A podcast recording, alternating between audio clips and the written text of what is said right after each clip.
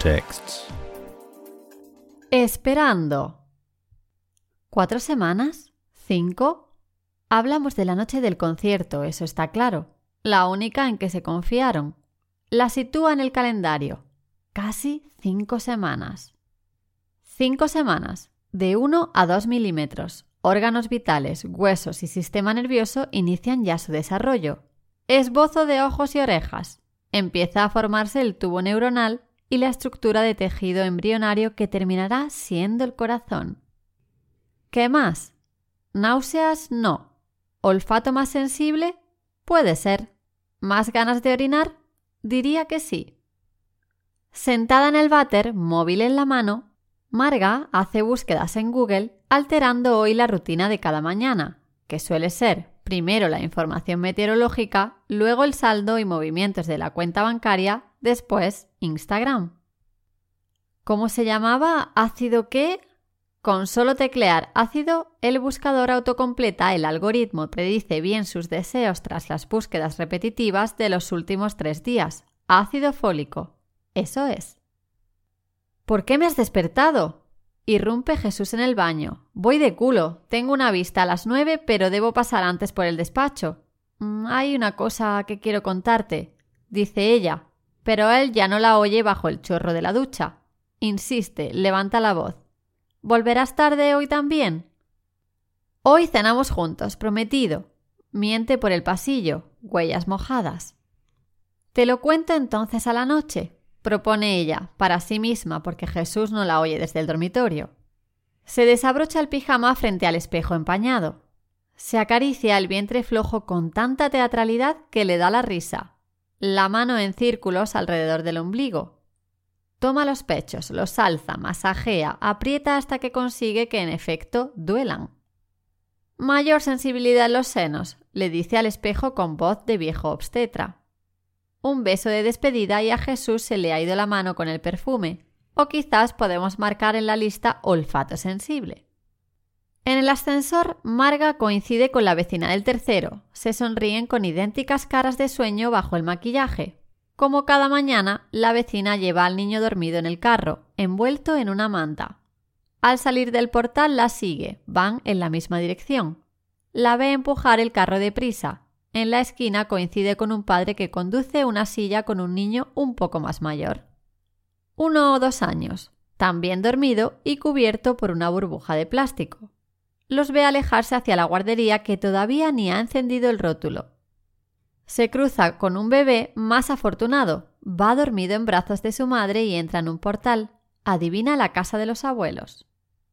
En el autobús cede el asiento a una embarazada, con una barriga indudable, en la que sí se puede hacer girar una mano en círculos anchos y amorosos.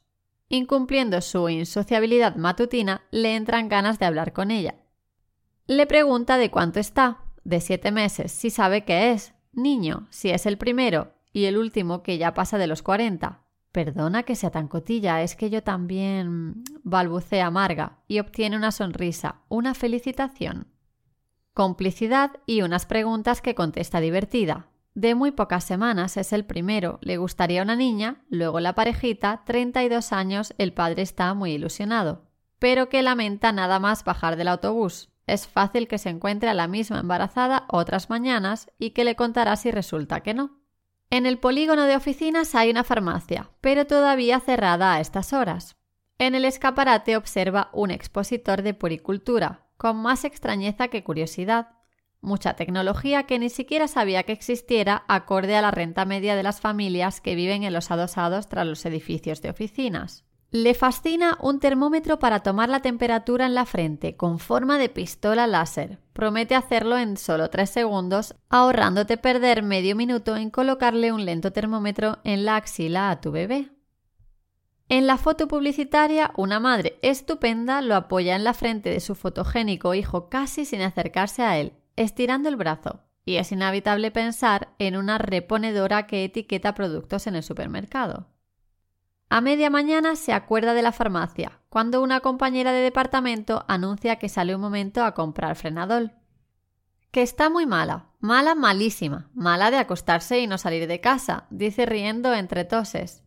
La de recepción le encarga que le traiga a Dalsy. Se ha venido con su hija que en el colegio no los cogen con fiebre ni les quieren dar medicamentos.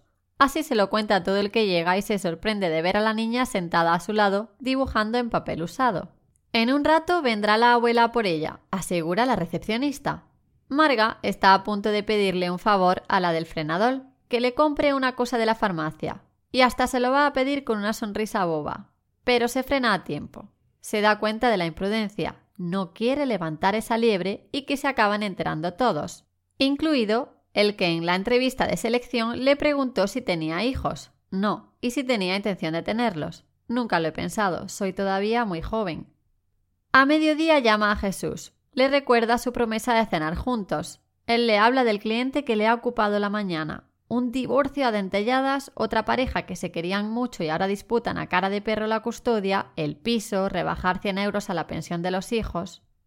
Nada extraordinario, lo de todos los días, asegura, y le pregunta cómo está ella. Y Marga se inventa un leve mareo, unas pequeñas náuseas, algo que le habrá sentado mal, una mentira inofensiva y que puede preparar el terreno en caso de que haya algo que celebrar. ¿Celebrar? Esta noche. Parece que hoy no se puede hablar de otra cosa, piensa durante la comida. Sentadas alrededor de la mesa de reuniones que usan de comedor, una compañera enseña en su móvil fotos del recién nacido de su prima. Qué bonada, por favor. Yo quiero uno así. Pues yo no lo quiero ni en foto. Si quieres, yo te regalo el mío. Ya criado, pero te aviso que es una ruina. Otra habla de una amiga que ya tiene dos y se ha vuelto a quedar embarazada. ¡Qué locura! Tres hijos. Esa tiene los suyos y los míos, como el pollo de la estadística. Lo bueno es que compras de todo una vez y lo van heredando los hermanos. Ya me lo dirás cuando quieran ir los tres a la universidad. Un compañero comenta la noticia de la caída histórica de la natalidad y se enciende la tertulia. Estamos a nivel de posguerra. Y más que va a bajar si seguimos así, pues nuestras madres no eran precisamente ricas y se quedaban embarazadas. No compares. Épocas distintas. Yo lo que pregunto es cómo una familia vivía antes con un solo sueldo y les daba para casa, coche, vacaciones, mientras ahora con dos sueldos casi no pagamos el alquiler. Hemos sido engañados.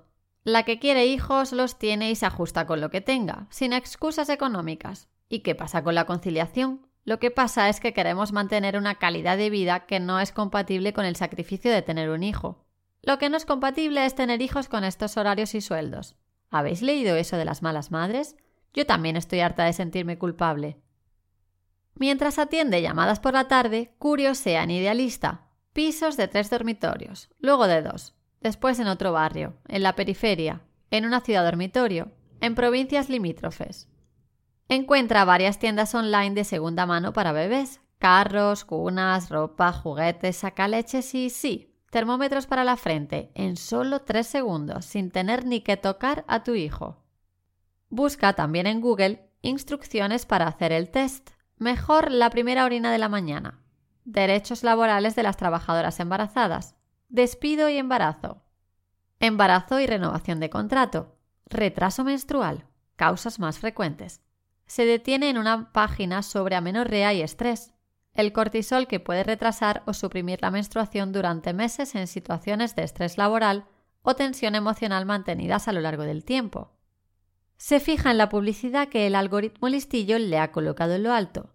¿Qué se puede esperar cuando se está esperando? La guía del embarazo más vendida en el mundo. A las seis la llama su hermana, Maru. Le pregunta si puede hacerle el enorme favor de recoger al niño de las extraescolares. Ella está con el mayor en el logopeda y no llega a tiempo. El padre está de viaje, pero si no puede ya se lo pedirá a alguna vecina. No, no puede. Antes de despedirse, Maru le comenta lo mismo que está advirtiendo a toda la familia, que estas navidades no quiere ver ni un juguete, que si quieren regalar a sus niños, que sea ropa y zapatos. Alégrate, que todo eso lo heredarán los tuyos el día que por fin te animes, son sus últimas palabras. La tarde se complica por un malentendido con un cliente, y cuando sale ya está cerrada la farmacia. Lo suyo no es una urgencia, y aún así consulta el cartel con las que abren de guardia, pero recuerda una en el centro comercial que cierra a las 10. Quería una prueba de embarazo, dice con la boca chica, de pronto avergonzada, ridícula, tras disimular un par de minutos mirando esterilizadores y humidificadores hasta asegurarse de que no haya nadie más en la tienda. La farmacéutica le enseña varias marcas. Me vale cualquiera, el más barato, pide ella.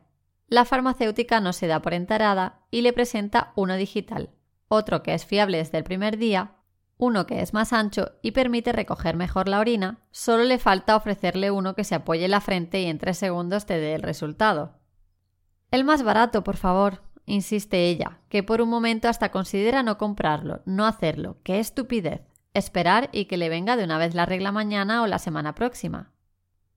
Al darle el cambio, la farmacéutica le desea suerte e indiscreta la anima a tener hijos, que se nos está quedando un país de viejos y alguien tendrá que pagar las pensiones.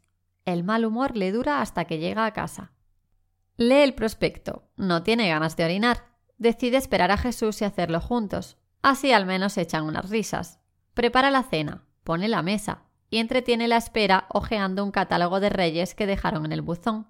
Los juguetes van ordenados por edades, como si vieses el álbum de un niño que en las primeras páginas es un bebé tumbado en la alfombra de actividades, va del triciclo a la bicicleta y de los Lego al videojuego, y termina siendo un adolescente con auriculares inalámbricos y su primer dron. Se detiene en la sección de bebés, cochecitos de tres piezas, cunas, bañeras, tronas, cambiadores, cómodas, accesorios, cunas de viaje. ¿Qué viaje? Seguridad en casa. Todo eso lo heredarán los tuyos el día que por fin te animes. Pasa las páginas de golpe como un folioscopio para que el bebé crezca en segundos hasta la adolescencia. Y se imagina a esa misma velocidad su cuerpo transformándose, ensanchando, abultando, hinchándose imparable como un globo que si pincha expulsa a chorros el aire, el hueco, la nada, y ella que sale disparada y revolea y golpea de pared en pared hasta caer desinflada en un rincón. Como Jesús ni siquiera contesta a sus mensajes, está conduciendo o peor aún, sigue reunido, rasga el envase, saca el test, se sienta en el váter y lo coloca entre las piernas, lo empapa bien y lo deja en el pollete de la bañera. No quiere mirarlo durante los tres primeros minutos de espera. Se va a la cocina, saca una cerveza y enciende un cigarrillo. Luego vuelve al baño, asoma con miedo, cierra un instante los ojos y al abrirlos sonríe aliviada.